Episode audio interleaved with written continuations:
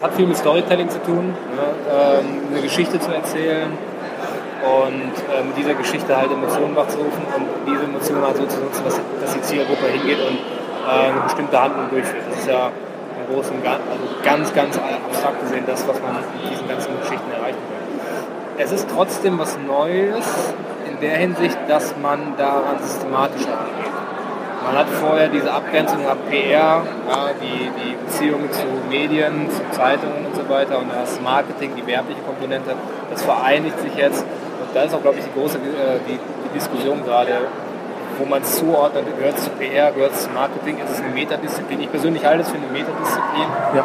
die abteilungsübergreifend ist. Also es ja. geht ja darum, die Zielgruppe ist ja nicht nur der Käufer, das sind auch, das sind intern, das sind die internen ähm, Anspruchsgruppen. Ist zum Beispiel die, die Mitarbeiter. Ja, die eigenen Mitarbeiter zu erreichen mit Inhalten. Das sind externe Zielgruppen, äh, externe Anspruchsgruppen, äh, Kunden, die Medien, Shareholder und so weiter und so fort. Das, die alle will man mit irgendwas, irgendeiner Botschaft erreichen. Und äh, ich glaube, das Ziel, diese zu erreichen mit einer bestimmten Absicht, das ist jetzt nicht neu, das will man schon lange. Aber wie man das macht, durch Content Marketing, durch dieses Framework, durch die Content-Strategie, durch die systematische Aufarbeitung, äh, das ist relativ neu.